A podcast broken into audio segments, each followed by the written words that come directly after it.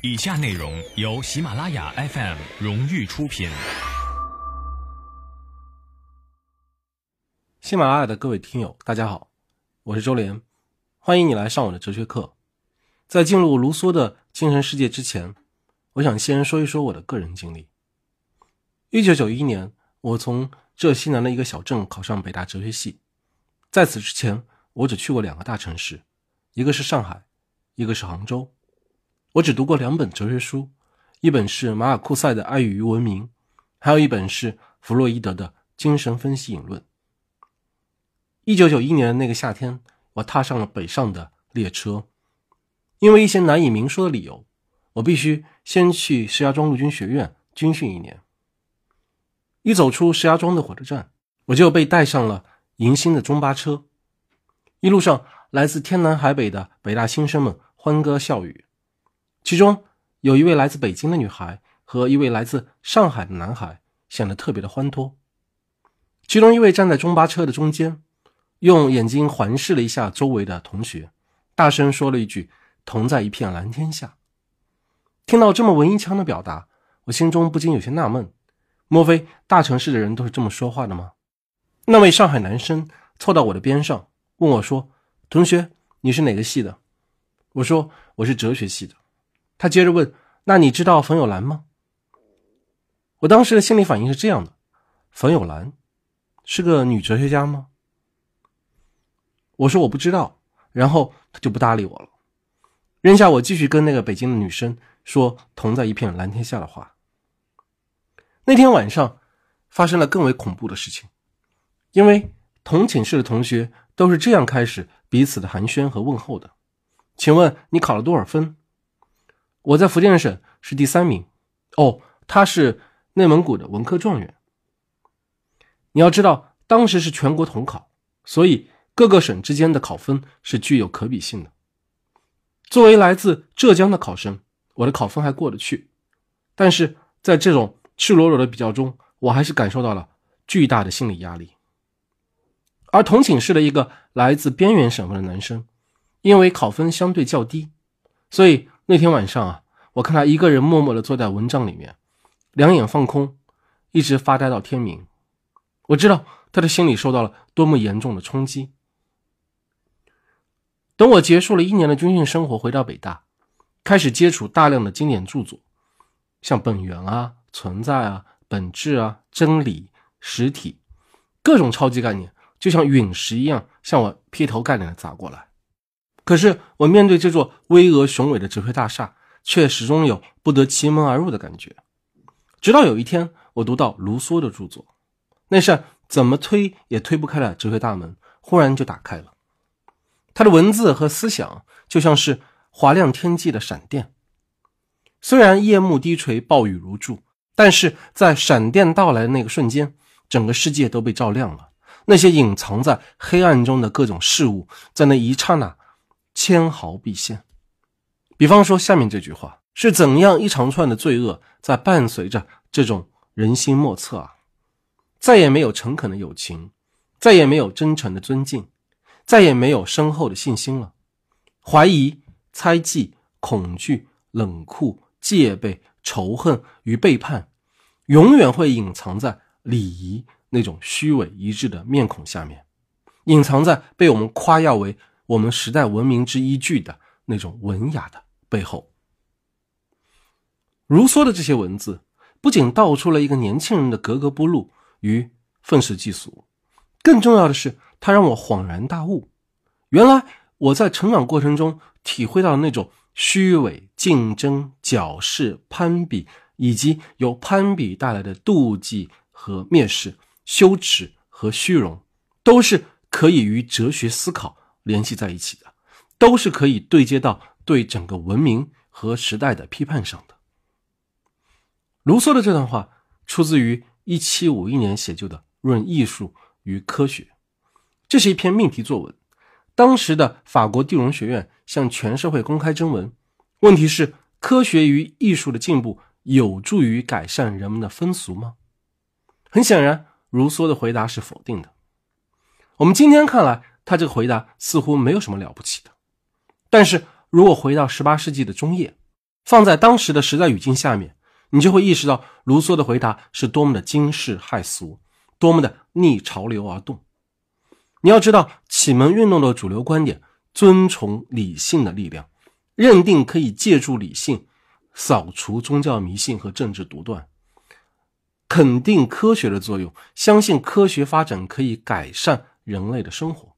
总之，在理性与科学的引导之下，人类将不断进步，最终步入一个大光明的时代。可是，卢梭却给这种进步主义的乐观精神以迎头痛击。给出了彻底否定的回答。伏尔泰读完这篇论文后，给卢梭回信说：“我收到了你的反人类的新书，谢谢你，在使我们都变得愚蠢的计划上，运用这样的聪明灵巧，这还是从未有过的事儿。读您的大著，人一心想往四脚走路，但是由于我已经把那种习惯丢了六十多年，我很不幸，感到不可能再把它捡回来了。”伏尔泰的这句话非常的尖酸刻薄，我想对他做一个简单的分析。首先，我们能够非常鲜明的体会到伏尔泰的写作风格，用一个词来形容就是讽刺，这是伏尔泰的武器。而卢梭的武器呢，是雄辩。正像一个学者所指出的那样，从伏尔泰的讽刺到卢梭的雄辩，这种写作风格上的变化，标志着革命准备中的一个新阶段。在一七五零年以前，讽刺是哲学家们所采用的主要文体。讽刺有一种破坏的作用，但与此同时，它对进步事业也有很大的贡献。因为讽刺善于以智慧的光芒来暴露封建社会和天主教的种种荒谬可笑之处。但是，讽刺的作用有它的一定限度。讽刺是宫廷或者沙龙里的人物所做的事情。他们即便了解到了那些荒谬可笑之处，顶多也不过是轰然一笑而已，因为决定性斗争的时机尚未到来，而且他们本身就是一些贵族或者大资产者，还有等待的时间。相反的，卢梭的雄辩却能抓住人心，它是向不再能忍受压迫的愤愤不平的人们而发出的，他不只是启发了智慧。而且还把人身上的一切潜力都发动起来了。我特别认同这段文体学的分析。我一直认为，在面对专制主义、极权主义的体制时，隐喻和讽刺是有其价值的。人们可以在心照不宣的哄堂大笑中去消解权威的道貌岸然，就像海涅所说的那样，笑声拉开了专制崩溃的序幕。但是。如果仅仅有讽刺和隐喻，还不足以促成专制的最终崩溃，甚至还会出现一个始料未及的后果。因为通过讽刺可以带来知识上的优越感，并且在形式上完成反抗的姿态，所以有可能去消解反讽者的这种革命性，失去行动的能力和勇气，从而延迟那个决定性时机的到来。所以，在这个时候啊，也许需要卢梭式的雄辩，才能鼓荡人心，激发斗志，最终叫醒所有的人。法国大革命的领袖罗伯斯庇尔就曾经把卢梭而不是伏尔泰奉为精神领袖。他说，卢梭是唯一一个以其灵魂的高尚和人品的伟大，表现出自己是人类当之无愧的师表的人。其次，伏尔泰。嘲讽卢梭反人类，一心想把人拉回到四脚走路的原始时期。我认为这是对卢梭思想的根本误解。卢梭的确对人类文明展开了猛烈的批判。他说：“出自造物主之手的东西都是好的，而一旦到了人的手里，就全变坏了。”可是这并不意味着卢梭主张要返回到自然状态和原始社会。恰恰相反，在对人类社会和文明世界做出批判的同时，卢梭清醒地认识到，人性是无法逆转的。人一旦离开了纯真和平等的时代，就永远不会再回到那个时代。既然回不到过去的黄金时代，那么就只能在此时此地建立一个全新的社会和文明。所以啊，卢梭的一个根本原则也是贯彻始终的原则是：人是好的，社会使他变坏，但只有社会这个毁灭一切的动因，才是得到最后救赎的动力。只有把握了这一点，我们才可以真正的把握和理解卢梭的整体思想。在卢梭的身上，我们能够深刻的体会到他的撕裂性。美国学者弗兰克·特纳把卢梭称为“真诚之父”，认为他是有史以来以真诚的态度打动读者的第一人。卢梭在《忏悔录》中毫无顾忌地交代自己的一生，把人性中最不堪。也是最阴暗的部分，放在光天化日之下，供所有人审视和批判。从他的童年、性生活经历、情人、恐惧、不安，一直到他的背叛。但是啊，这个所谓的真诚之父，同时又是一个充满了冲突、矛盾和撕裂的人。有人这样总结卢梭的一生：卢梭是个剧作家，却又猛烈的攻击戏剧；是个道德家，却又抛弃子女。是个宗教哲学家，却又出于可疑的理由两次改变信仰；是个自由意志论者，却又念念不忘强制；是个自然神论者，却又指责其他自然神论者不信教；是个友谊的颂扬者，却又与每一个人都反目成仇。在这张反目成仇的名单上，不仅有伏尔泰、狄德罗，还有休谟这个人畜无害的大胖子。一七六六年。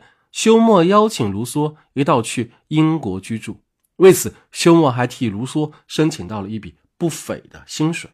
可是，因为卢梭的被迫害妄想症发作，这对挚友啊，最后还是以互相攻击结束了友谊。休谟这样评价卢梭：他在整个一生中只是有所感觉，在这方面，他的敏感性达到我从未见过任何先例的高度。然而，这种敏感性给予他的，还是一种痛苦胜于快乐的尖锐的感觉。他好像这样一个人，这个人啊，不仅被剥掉了衣服，而且被剥掉了皮肤。在这种情况下，被赶出去和猛烈的狂风暴雨进行搏斗。虽然在日常生活中，卢梭就像是一个精神分裂症患者，不仅被剥掉了衣服，而且剥掉了皮肤。在狂风暴雨中，与天斗，与地斗，与己斗，与人斗。但是在哲学思考上，卢梭却不是一个精神分裂症患者。他的思考深谋远虑，一以贯之。在《忏悔录》中，卢梭这样写道：“社会契约论里的所有放胆之言，此前已写在《论不平等》之中；艾米尔里的所有放胆之言，此前已写在《新艾洛伊斯》之中。”那么，在接下来的两章中，我们将分别介绍《论人类不平等的起源》和《社会契约论》这两本书，看看卢梭是怎样回答下面这个问题的：文明人怎样才能不返回自然状态，也不抛弃社会状态中的便利，就重新获得那如此天真幸福的自然人才有的好处？我想请各位听友仔细的揣摩这句话的深意。正像法国哲学家朗松所说的，只有在这一问题的关照下，卢梭的所有著作才可以得到真正的理解。好，我们今天这一讲就说到这里。以下内容由喜马拉雅 FM 荣誉出品。喜马拉雅的各位听友，大家好，我是周连，欢迎你来上我的哲学课。一七五零年。卢梭三十八岁，这是他来到巴黎的第六个年头。这个来自于日内瓦小城的青年，虽然才华横溢，但却过得并不如意。他做过秘书、乐师、侍从等无聊的职业。尽管与狄德罗这样的启蒙运动干将成为挚友，但却始终没有真正跻身于巴黎的文坛。卢梭渴望成名，赢得承认和尊重，但同时又深深地体会到。与文明世界的格格不入。这一年的夏天，他准备去探视狱中的狄德罗，结果在半路上偶然看到了地荣学院的一起征文告示。卢梭抓住了这次机会，《论艺术与科学》这篇论文让他脱颖而出，成为启蒙思想界的焦点人物。五年之后，卢梭再次参加地荣学院的论文竞赛，写出了《论人类不平等的起源》。这一次啊，他没有获奖，但此时的卢梭已经无需奖项来证明自己的价值。卢梭的思想是如此的与众不同，叫人心神不宁，没有人可以忽视他的存在。有位当代学者讽刺卢梭标新立异，把他成名的过程描述为一个无名小卒找到了如何成名享誉之路，就好像卢梭是一个精致的利己主义者。我不这么看待卢梭的写作动机。你可以质疑他的人品，反对他的观点，但不可以怀疑他在思考时的真诚性。在《忏悔录》中，卢梭这样交代这本书的写作动机：我无情地驳斥了人间的无聊的谎言，我大胆地把人们因时间和事物的进展而变了样的天性，赤裸裸地给揭示出来，并把人所形成的人和自然人。加以比较，从所谓人的完善化当中指出人类苦难的真正根源。我于是用一种他们所不能听见的微弱的声音向他们喊道：“你们都是毫无道理的人，你们不断的埋怨自然。要知道，你们的一切痛苦都来自于你们自己。我这一篇论不平等就是这样的默想的结果。”以上这段话的关键词是变了样的天性。卢梭认为人性是可以被改造的，而改造人性的最大动力来自于社会和制度。话说到这里啊，都不会引发争议。卢梭的与众不同之处在于，他认为人类从自然状态进入到公民社会，人性就不可避免的扭曲了，理性、艺术。科学看似在引领人类上升，其实让人类堕落。在《论艺术与科学》中，卢梭已经非常明确地表达了这个立场。现在他需要在《论人类不平等起源》中，用系统性的方式把这个过程完完整整地给表述出来。那么这本书啊，给我们展示了人类社会发展的四个阶段。第一个阶段，也就是自然状态，这个时候啊。人与人之间没有任何的交往，孤独的野蛮人游荡在森林之中，他甚至还称不上是一个人，而只是一个有局限性的和平而善良的动物。卢梭强调，此时人的生活还谈不上幸福或者不幸福，因为这些孤独的野蛮人甚至还没有形成幸福的观念。第二个阶段，卢梭把它称为最初的人类社会。这是人类最幸福的时代，它比自然状态前进了一步，但是呢，与此同时，人类没落的最初征兆也已经开始逐渐显露出来。到了第三阶段，出现了私有制，自然人发展成为人所形成的人，富人们为了保护财产，通过契约创造出国家，但是卢梭把这种契约称作骗人的契约，因为他的目的。是为了维护富人的私有产权和不平等的社会地位，它最终会发展成为专制统治的顶点。那么第四阶段，由于这种骗人的契约给弱者以新的桎梏，给富者以新的力量，他们永远消灭了天赋的自由，使自由再也不能恢复。他们把保障私有财产和承认不平等的法律永远的确定下来，把巧取豪夺。变成不可取消的权利，由此导致难以接受的结果。所以，我们必须要用真正的契约来取代骗人的契约。只有这样，每一个人才有可能真正的重获自由。那么，通过以上简短的介绍，我们可以得出以下两点结论：首先，卢梭笔下的自然状态与以前的社会契约论者，特别是霍布斯。完全的不同。卢梭认为，这些社会契约论者只是把从社会得来的一些观念搬到了自然状态上，也就是说，卢梭承认人与人之间的关系像狼一样险恶，但这是社会中的人，而不是自然状态中的人。在这意义上啊，卢梭认为霍布斯颠倒了文明与野蛮、自然状态与社会。霍布斯论述的是野蛮人，而他描述的呢却是文明人。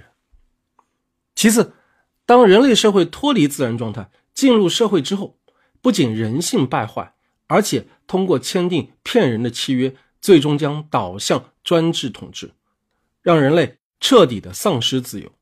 所以啊，卢梭认为我们必须要用真正的契约去取代骗人的契约。那么，真正的契约是什么呢？真正的契约就是卢梭在六年之后写下的《社会契约论》。所以说，论人类不平等的起源只是上集，它没有解决真正的问题，而是未完待续。下集就是六年后写成的《社会契约论》。那么，在接下来的时间里啊，我想重点来分析产生人类不平等的两个关键因素：第一，虚荣心；第二，私有制。卢梭认为，随着语言和社会组织简单形式的发展，人性也随之开始发展。起初，人具有两种特性：自爱心和自尊心。自爱心关注的是我们自身的福祉和维持生命的手段，而自尊心呢，关注的是别人如何看待我们。在丛林里面，那些孤独游荡的。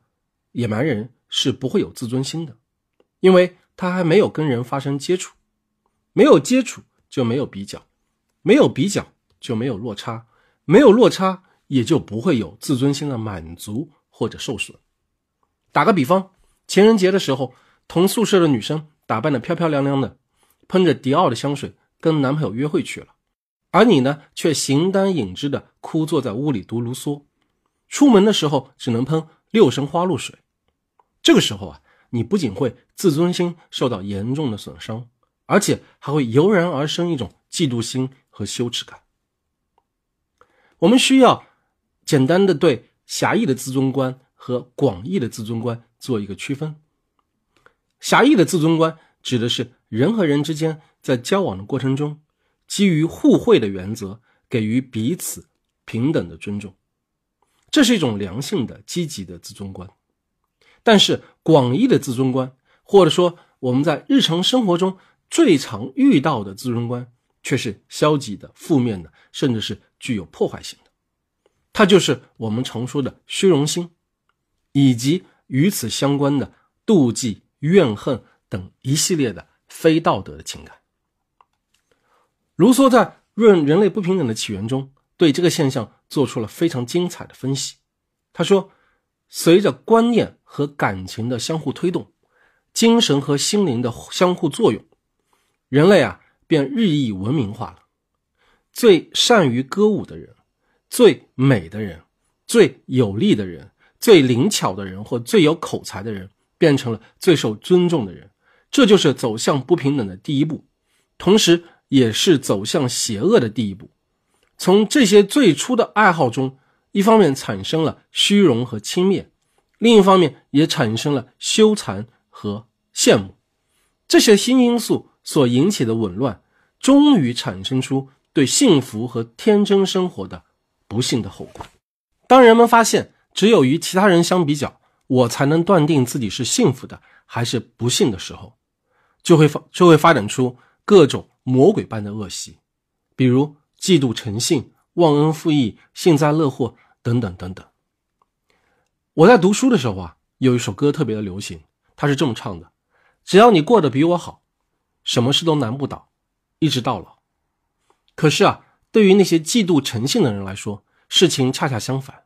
只要你过得比我好，我就什么事都不好了。所以康德说，妒忌就是忍着痛苦去看到别人幸福的一种倾向。我曾经在一篇文章中分析过这种心理状态：当妒忌心爆发的时候，你会不由自主的密切的关注那个被妒忌者的一言一行、一举一动，以至于在某种程度上，你简直就是为了那个被妒忌者而活着。那个人的言行举止无时无刻不在提醒你，让你意识到自己的悲惨境地。有时候，这种情绪是如此的病态。以至于，妒忌者常常会把他人的不经意的言行解读成对自己人格的轻视和羞辱。而这种想象中的蓄意的被羞辱，恰恰证明了妒忌者一直在担心自己有理由被羞辱。如果说虚荣心还是基于人与人之间的泛泛的比较，那么卢梭认为，随着私有制的产生，人与人之间的不平等就逐渐被制度给固化下来了，进而发展成为支配和服从这种不平等的权利关系。卢梭激烈的批评私有制的产生，他说：“谁第一个把一块土地圈起来，并想到说这是我的，而且找到一些头脑十分简单的人相信他的话，谁就是文明社会的真正奠基者。假如这个时候有人拔掉木桩或者填平沟壕，并向他的同类大声疾呼，不要听信那个骗子的话，如果你们。”忘记土地的果实是大家所有的，土地是不属于任何人的，那你们就要遭殃了。这个人的话，如果被他的同类听听进去了，那么他将会使人类免去多少罪行、战争和杀害，免去多少苦难和恐怖啊！中国有句古话叫做“定份止争”，意思是说，只有确定了哪些东西是你的，哪些东西是我的。人们才有可能真正的避免争执。西方人的传统观念也是如此。比方说，十七世纪有一个著名的德国法学家叫做普芬道夫，他认为只有区分出你的和我的，才可以避免战争。可是卢梭的观点恰好相反，他认为正是因为出现了私有制，才会产生出许多的争执和战斗。卢梭这个想法。和洛克也形成了鲜明的对比。我们知道，洛克是肯定私有产权的，认为他会把人类带入到商业文明这样的社会。虽然没有什么特别激动人心的伟大壮举，但是它的好处是不再需要我们抛洒热血或者拿生命冒险。商业社会、商业文明是安全的、稳固的和可以信赖的一种人类生活方式。可是卢梭看到的却是截然不同的景象。他认为私有制将会导致战争状态，平等一旦被破坏，继之而来的就是最可怕的混乱。新产生的社会让位于最可怕的战争状态，堕落而悲惨的人类再也不能从已踏上的道路折回，再也不能抛弃已经获得的那种不幸的获得物，同时。他们努力要做的，只不过是滥用使自己获得荣誉的种种能力，从而为自己招致恶果，并终于使自己走到了毁灭的边缘。卢梭指出，为了避免战争，保障私有财产，那些富人们就绞尽脑汁，开始建立新的意识形态，通过灌输新的格言，创建新的法律和制度，最终让那些攻击自己的人。来为自己服务，把自己原来的敌人变成自己的保卫者，其结果就是不平等终于变得根深蒂固，而且是合法的了。到了最后，这种不平等会达到它的顶峰，也就是专制统治。在专制统治下面，除了专制者本人，其余的一切人都是平等的，因为他们都是零，都是 nothing。这样一来。一切又都回到了最强者的唯一权利上，因而也就是回到了一个新的自然状态。当人类不平等的历史发展到这一步的时候，唯一的出路，在卢梭看来，似乎就是推翻眼前的这个旧世界，扫清地面，并抛弃一切陈旧的材料，以便重新建造一座美好的大厦。让我们来读一读卢梭在《论人类不平等的起源》的续集。也就是社会契约论里的这句名言吧：“人生而自由，却无往不在枷锁之中。”虽然只是寥寥几个字，但却道尽了人类的整个历史。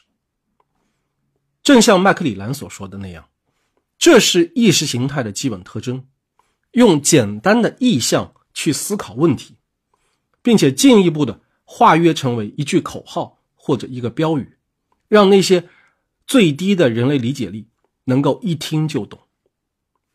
现代意识形态空想家以为了解世界很容易，认为世界如果想要完美，只要实行一套意识形态就可以。卢梭正是这些可怕的简化者中的第一个，是他们的原型与先驱。好了，我们今天这一讲就说到这里，下一讲我们将进入到社会契约论。以下内容由喜马拉雅 FM 荣誉出品。喜马拉雅的各位听友，大家好，我是周连，欢迎你来上我的哲学课。上一节课中，我们讲到，卢梭认为虚荣心和私有制是人类不平等的两个起源。虚荣心的产生，是因为人与人之间不可避免的相互攀比，以及由攀比而带来的心理落差。以及由心理落差带来的妒忌与羞耻、虚荣与矫饰，而私有制的出现呢，则进一步的固化了人与人之间的不平等，并且在此基础上衍生出一整套的法律制度和意识形态。卢梭认定文明人就此深陷枷锁之中，而且还对自由的丧失视若无睹。他说：“文明人毫无怨声的。”带着他的枷锁，野蛮人则绝不肯向枷锁低头，并且他宁愿在风暴中享自由，不愿在安宁中受奴役。你一定会感到好奇，野蛮人在什么意义上是自由的？按照卢梭的观点，野蛮人不是群居动物，而是独自一人游荡在森林里，所以他无需跟别人发生任何的关系，既不用服从别人的意志。也不用使他人服从自己的意志，在这个意义上，他是自由。然而，这只是自然的自由，而且注定不能长久，因为种种原因，野蛮人终归要进入社会。那么，什么是社会呢？社会在本质上就是人与人的一种联合方式。任何一种联合方式都免不了出现权力关系。所谓权力关系，也就是支配和服从的不平等关系。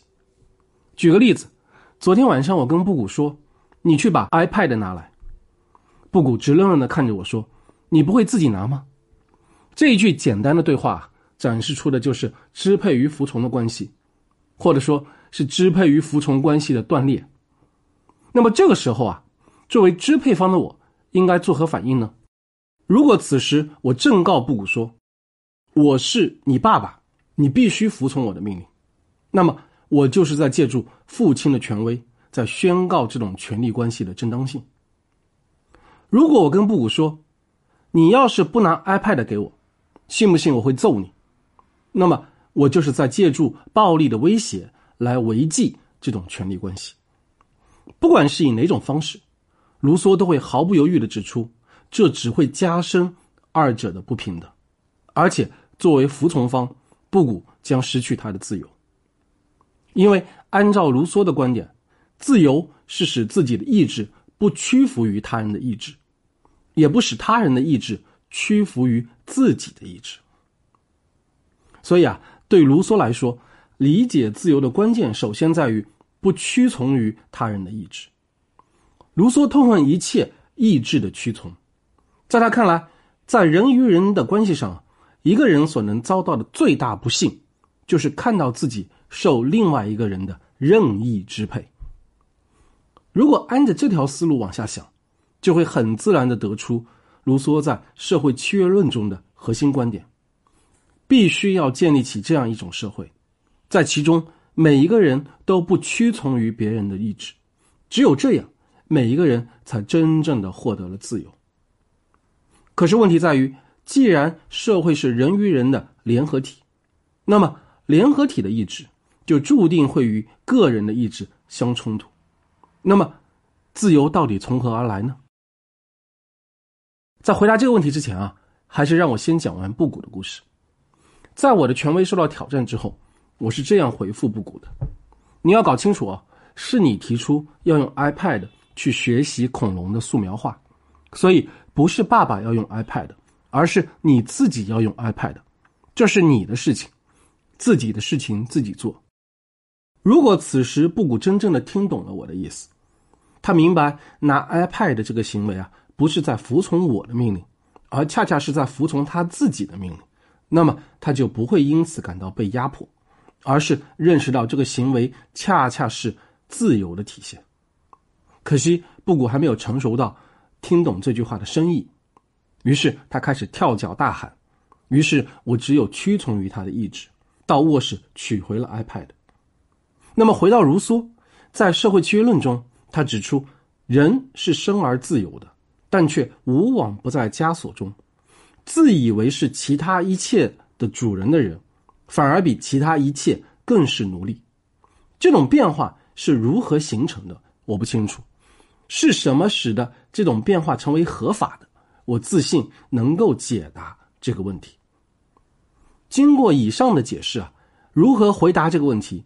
答案其实已经呼之欲出了，那就是要寻找出一种结合的方式，使它能以全部共同的力量来保卫和保障每个结合者的人生与财富，并且由于这一结合，使得每一个与全体相联合的个人，又只不过是在服从他本人，并且仍然像以往一样自由。为什么这一结合会使每一个人像以往一样自由？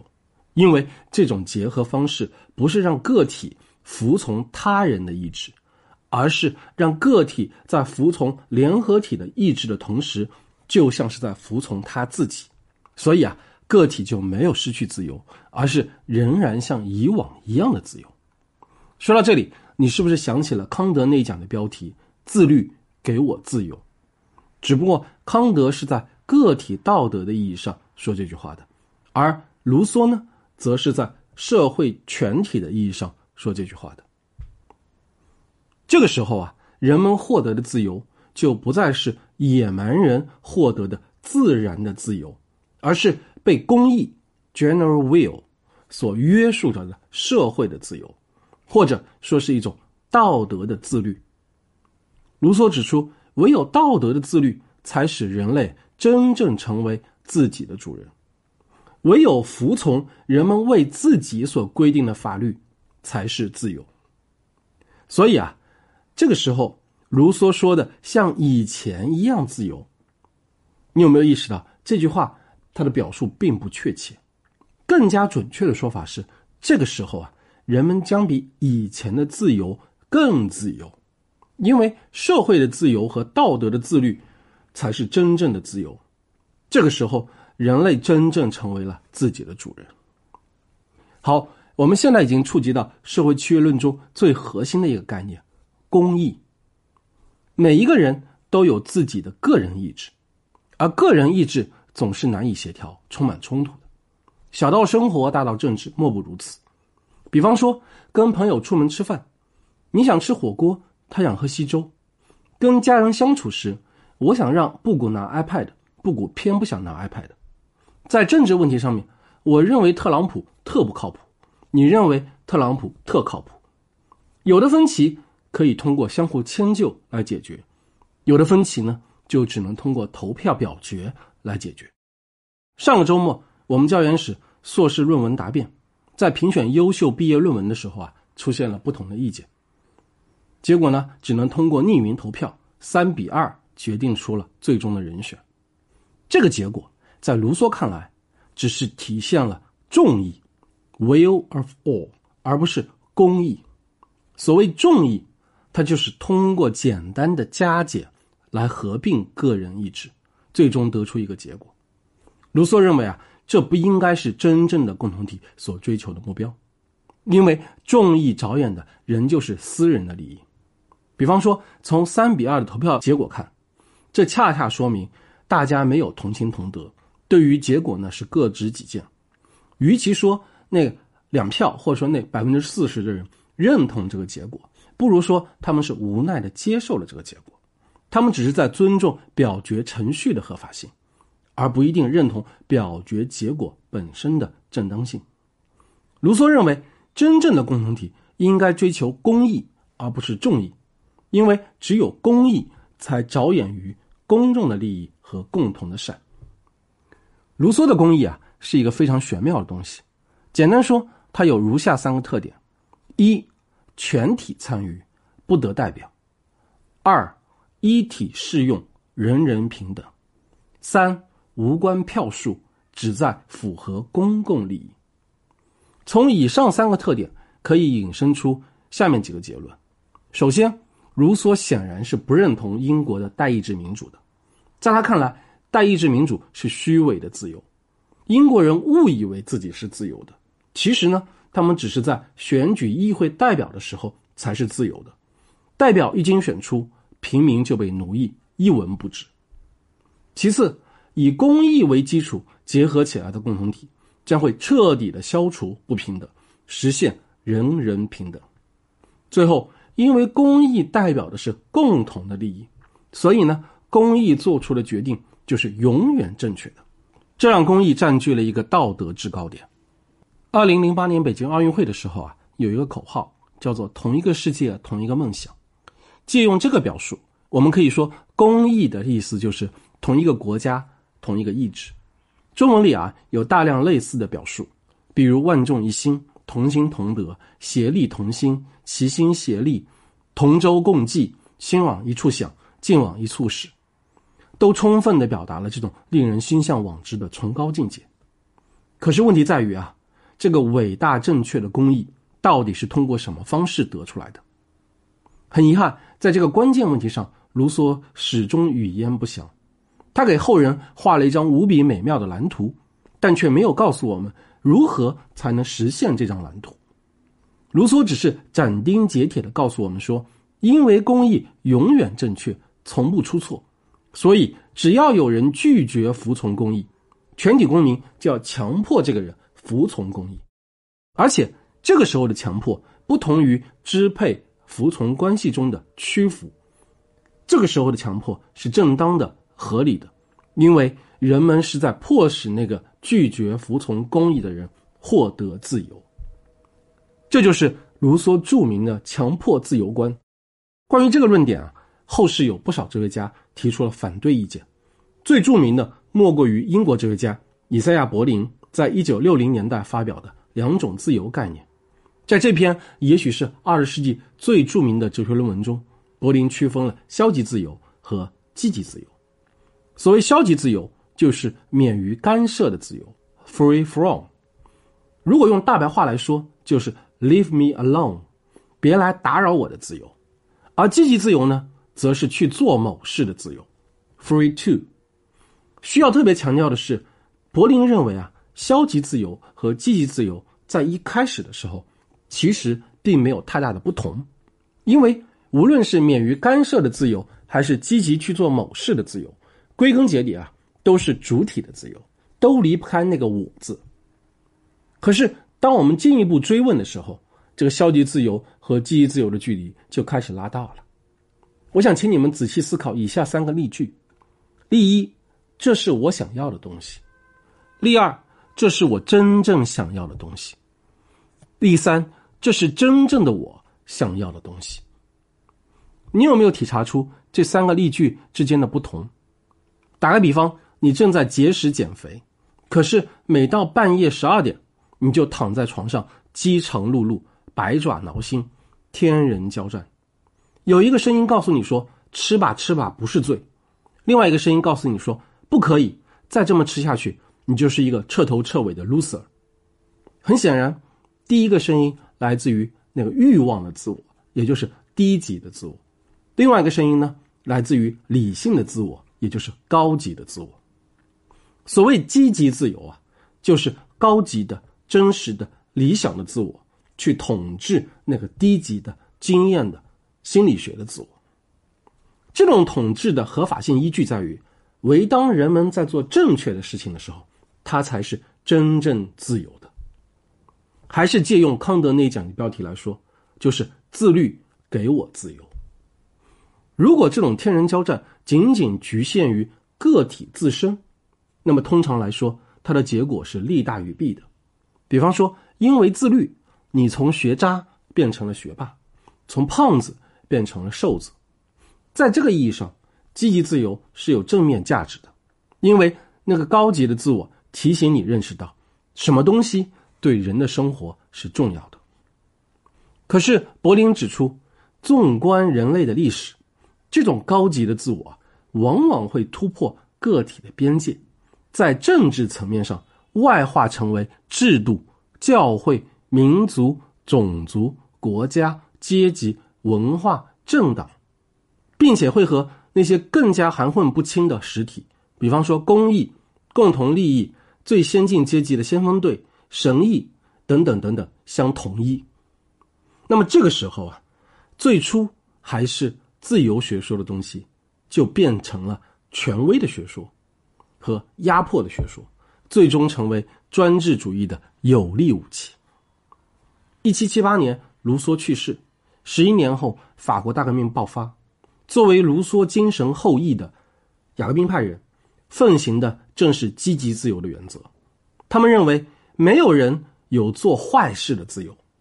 防止他做坏事，就是在给他自由。那么，在这种积极自由的指引之下啊，应运而生的恰恰不是自由、平等与博爱的人间天堂，而是臭名昭著的雅各宾派恐怖统治。根据历史学家的统计啊，在一七九三年到一七九四年雅各宾派专政时期，在押的犯罪嫌疑人达到了三十万人，被判处死刑的人达到了。一万六千五百九十四人，未经判决和死在狱中的人大概有四万人之多。有一句网络流行语是这么说的：“一切没有解决方案的头脑风暴都是在耍流氓。”我们不能说卢梭没有提供解决方案，可是他的解决方案太过抽象，而且极易产生误读和扭曲。如果思想的笼种总是会收获现实的跳蚤。那么，我们就需要追问这么一个问题：在这个所谓的龙种里，是不是原本就隐藏着跳蚤的基因？与此相关的另外一个问题是，在政治生活中，那些看起来不那么激动人心，甚至是难登大雅之堂的庸俗观点，是不是反而会带来不那么糟糕的现实后果？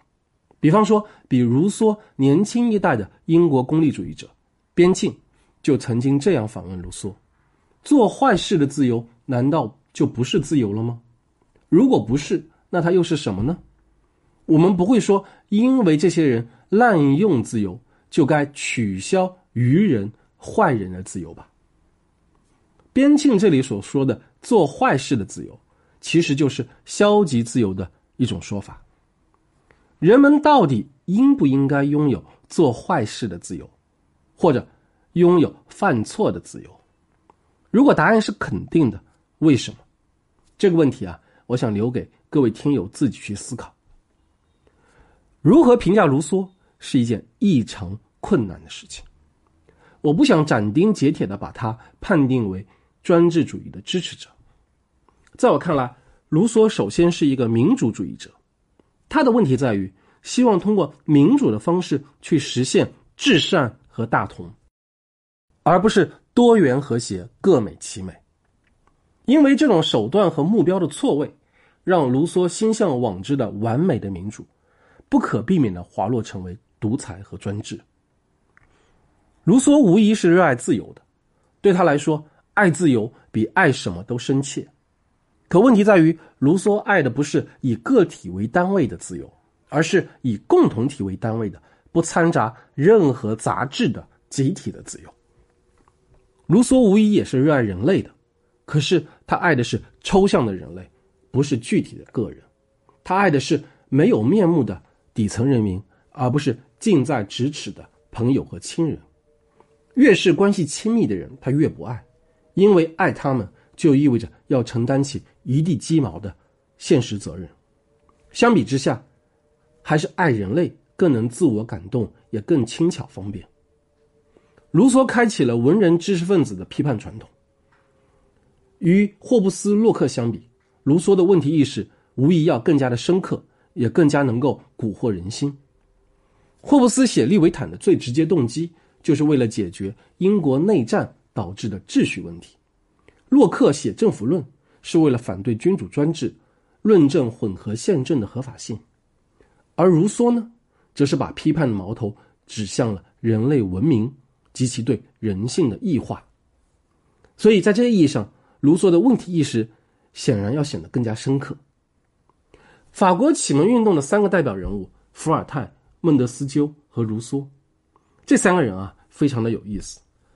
伏尔泰教导自由，卢梭呢鼓吹民主，而孟德斯鸠则阐释法的精神。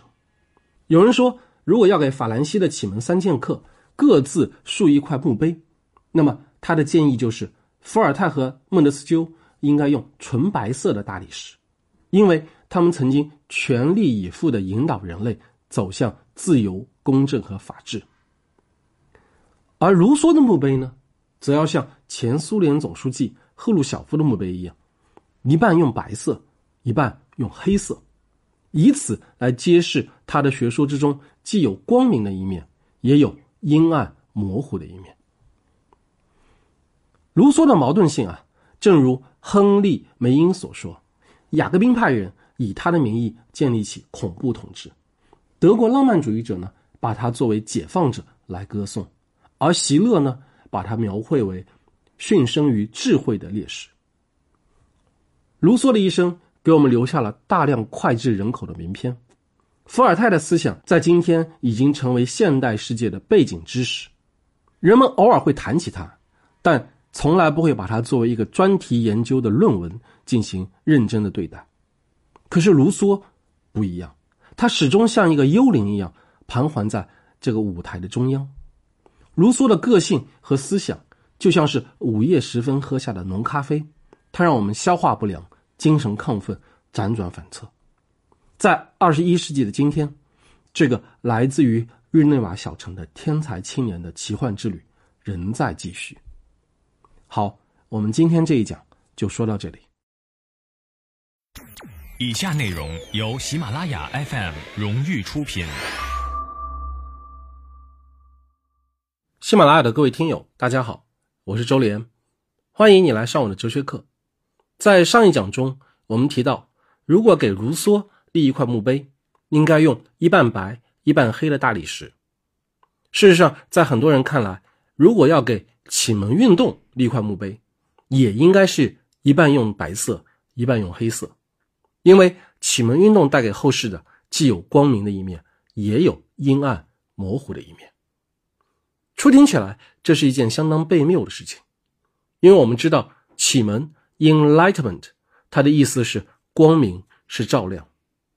五四运动时期，甚至有人把它翻译成“大光明时代”。这个翻译虽然没有流传下来，但却非常准确的挑明了启蒙哲人的理想：只要我们肯定理性，肯定自由平等，肯定科学，就可以给人类社会带来光明。温暖和进步。然而，事实往往比我们想象的要复杂。早在启蒙运动时期，就有卢梭站出来反对这种进步主义的乐观精神。与此同时，也有人站出来反对卢梭，认为他才是启蒙运动大合唱的杂音，而且正是这个杂音造成了难以预料的破坏性后果。那么，随着启蒙运动逐渐展开，它的后果，越来越多的人。开始认识到，启蒙在给人类带来光明和温暖的同时，也带来了一定程度的黑暗，甚至严寒。比方说，启蒙运动肯定自由，可是，在法国大革命期间，当吉伦特党人的女神罗兰夫人被推上断头台的时候，她却给世人留下了这样一句名言：“自由，自由，多少罪恶假汝之名以行。”这句话提醒我们，“自由”这个词。虽然自带光环，但绝对不是天然正确的好东西。恰恰相反，自由是一个本身充满歧义的超级概念。围绕自由产生的纷争远比共识更多，而以自由的名义导致的压迫和专制也并不少见。所以，我们必须要更深入的去探讨自由概念的各种内部区分，仔细的梳理和澄清古代人的自由。与现代人的自由、积极自由与消极自由、形式自由与实质自由的异同，才有可能摆脱以自由的名义带来的罪恶。那么启蒙运动还肯定平等的价值。可是汉娜·阿伦特认为，法国大革命之所以会失败，原因正在于最初的自由引导人民变成了平等引导人民。德国作家毕希纳曾经写过一幕反思法国大革命的历史剧，题目叫做《丹东之死》。丹东是罗伯斯庇尔的亲密战友，法国大革命的领导人之一。因为主张宽容，反对雅各宾派的恐怖统治，丹东最终被革命法庭送上了断头台。在剧中，毕希纳这样写道：“市民们纷纷高呼，谁衣服上没有洞，就打死谁。”谁能念书认字，就打死谁；谁想溜走，就打死谁。他有擤鼻涕的手帕，一个贵族把他吊到灯柱上。什么？他不用手指头擤鼻涕，把他吊到灯柱上。这时候，罗伯斯庇尔站了出来，试图要制止民众的暴乱和骚动。他告诉市民们：“你们要遵守法律。”市民们反问说：“法律是什么？”罗伯斯庇尔回答说。法律就是人民的意志。然后市民们是这样正告罗伯斯庇尔的：“我们就是人民，我们不要什么法律，我们的意志就是法律。尊重法律就是不再有任何法律，我们就是要把他打死。”毕希纳的这段文字啊，虽然只是文学创作，但却非常的传神。它让我们身临其境的体会到，当人民。开始不受约束的追求平等价值时，事情会变得有多糟糕；以及当人民开始以人民的名义执行法律时，法律会变得有多任意。当外敌入侵，法国大革命面临生死存亡的时候，丹东曾经号召所有的革命者：要想战胜敌人，我们必须勇敢、勇敢再勇敢，这样法国才能得救。可是，在丹东的身上，除了有革命者的激情，还有普通人所具有的一切毛病。当革命的激情褪去之后，丹东开始感到厌倦。他厌倦革命，厌倦以道德的名义杀人，厌倦像士兵一样每天早晨按时起床，厌倦可怜巴巴的乐器弹出来的永远只是一个调子。丹东说：“我想把自己弄得舒服一些，把自己弄得舒服一些。”这个要求啊，一点都不神圣，不革命。这是日常的伦理，而不是圣人的道德；这是消极自由的范畴，而不是积极自由的范畴。你可以说丹东很任性，同时你也可以说丹东很人性。这与罗伯斯庇尔以及整个法国大革命的气质形成了鲜明的对比。作为革命的背叛者，丹东被送上了断头台。三个月后，罗伯斯庇尔也站在了断头台前，在生命的最后时刻。罗伯斯庇尔终于明白过来，他说：“我们终将逝去，不留下一抹烟痕，因为在人类的历史长河中，我们错过了以自由立国的时刻。”汉娜·阿伦特总结说：“在错过了这个历史性的时刻之后，革命调转了方向，它不再以自由为目的，革命的目标变成了人民的幸福。”千万不要以为我在反对平等价值，恰恰相反，我一直坚持认为，如果把新文化运动和五四运动视为中国的启蒙运动，那么最大程度的激发中国人的政治想象力，同时也是最深刻的改变中国政治现实的启蒙价值，不是德先生，不是赛先生，也不是自由、人权或者理性，而是平等。平等这个价值。最深刻的塑造了我们今天的政治现实，也最深刻的影响了中国人近百年来的精神结构。与此同时，也恰恰是因为我们对平等的价值理解还不够到位，没有很好的澄清平等与自由、权利、公正之间的关系，没有在制度层面恰当的、合理的落实平等价值，所以才造成了一系列的现实的困难和问题。除了肯定自由、肯定平等，启蒙运动还肯定理性。说到理性，就不得不提康德的那句名言：“敢于知道，要有勇气运用你自己的理智。”这就是启蒙的座右铭。康德的这句话关键词除了理性，还有勇气。有时候我会问布谷问题，当他拿不准答案的时候，就会开始变得犹豫，然后小声的跟我说：“爸爸，我不知道。”布谷的犹豫是可以接受的，因为他的理性尚不完备，他还需要别人的引导，才能慢慢的学会运用自己的理性。但是当康德说敢于运用你的理性时，指的不是布谷这样的未成年人，而是每一个理性能力已经得到充分的发展，但却仍然不敢使用理性的成年人。康德说，启蒙运动就是人类脱离自己所加之于自己的不成熟状态。不成熟状态就是不经别人的引导，就对运用自己的理智无能为力。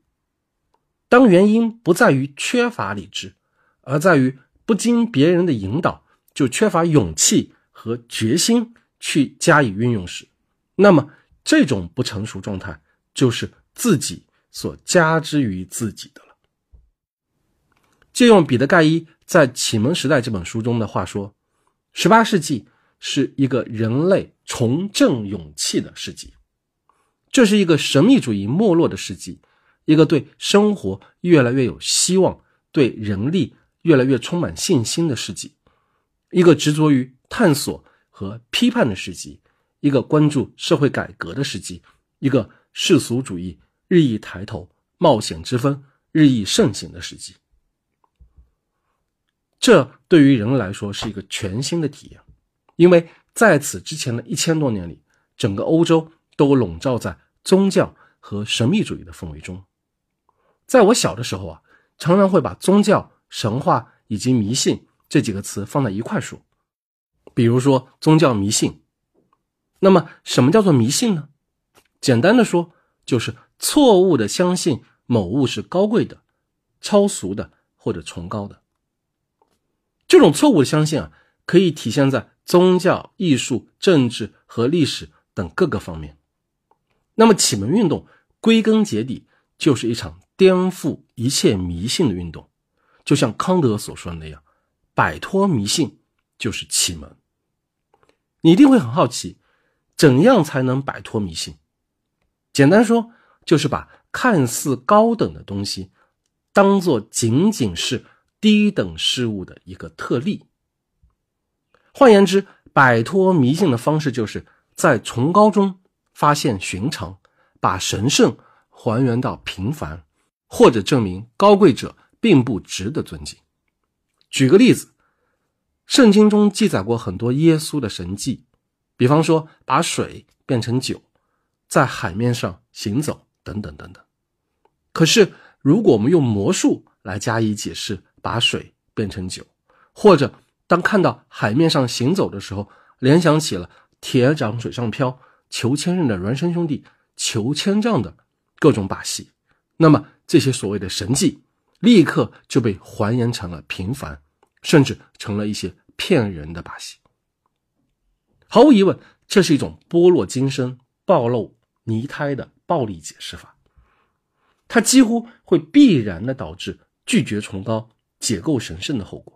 恩格斯曾经高度的评价启蒙运动的后果，他说：“启蒙运动不承认任何外界的权威，不管这种权威是什么样的。”宗教、自然观、社会、国家制度，一切都受到了最无情的批判，一切都必须在理性的法庭面前为自己的存在做辩护，或者放弃存在的权利。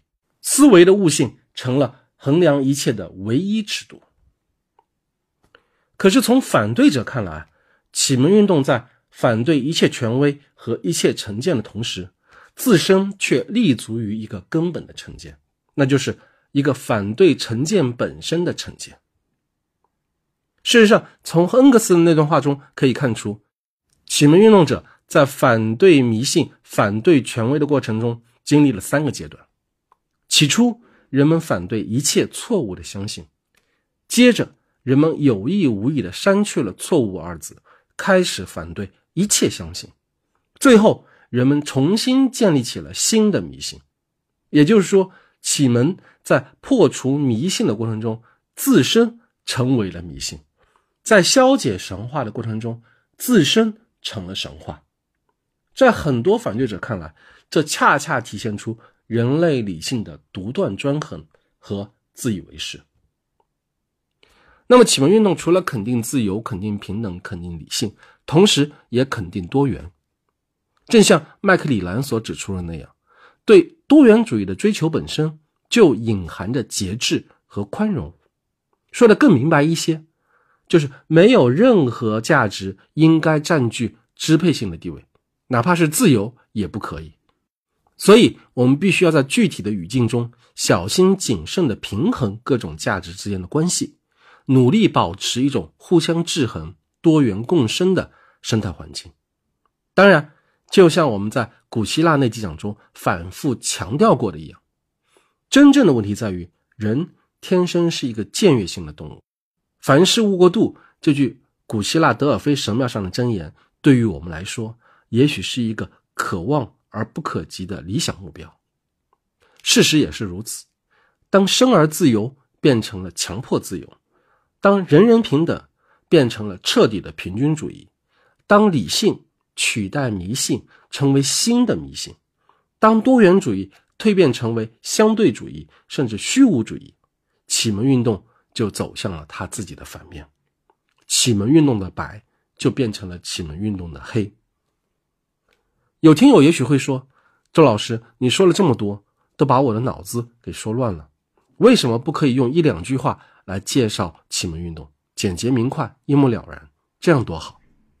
对不起，我就是想要打破你们的刻板印象，告诉你们，启蒙运动绝对不是一片光明，而是存在着阴暗、模糊甚至黑暗的一面。那么，说了启蒙运动这么多的坏话，我特别想要做一个声明。我不是一个反启蒙主义者，恰恰相反，我是一个坚定的启蒙主义者。尽管从思想史的角度出发，启蒙运动终结在十九世纪的前三十年，但是我并不认为启蒙已经死了。恰恰相反，我完全认同康德在《什么是启蒙》这篇文章当中的一句话。他说：“如果有人问我们现在生活在一个启蒙了的时代吗？”那么答案是非也，但我们确实生活在一个启蒙的时代。即使在今天，在二十一世纪的今天，我们仍然生活在一个启蒙的时代，而不是一个已经启蒙了的时代。因为归根结底，跟十八世纪、十九世纪的欧洲人一样，我们每一个人都要担负起摆脱自我招致的不成熟状态的责任。在这个意义上，启蒙是自我启蒙，而不是被启蒙。最后，我想给各位听友推荐两本书，一本是詹姆斯·施密特编写的《启蒙运动与现代性》，里面收录了从18世纪以来最重要的关于启蒙运动的基本文献；另外一本就是我在课程中反复提及的彼得·盖伊的《启蒙时代》，这本书写的精彩纷呈，非常值得一读。好。我们今天这讲就说到这里。